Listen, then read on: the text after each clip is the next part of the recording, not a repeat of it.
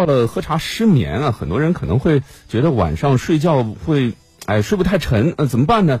在二月九号，搜狐创始人张朝阳在一档直播谈话类节目当中谈到了四小时睡眠法。那这个睡眠法引发了网友的热议，到底适不适合所有人呢？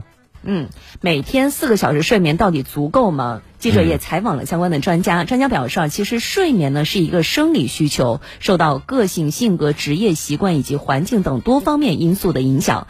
每个人的需求其实是有所不同的。如果说四五个小时的睡眠确实能够让你获得充分的休息和恢复，其实呢也是可以的。但是这种习惯其实并不适合大多数人，对，因人而异，不建议效仿。嗯，成年人每天的睡眠时间呢，最好要保证七八个小时，长期睡眠不足可能会导致我们的身体。以免疫力低下、内分泌失调、精神状态差等健康问题，需要特别的引起重视。对，所以说专家建议啊，想要拥有好的睡眠，前提是养成良好的睡眠节律啊。白天安排适度的体育睡呃锻炼，午休时间最好控制三十分钟左右。晚上入睡前尽量不要进行呃特别激烈的运动。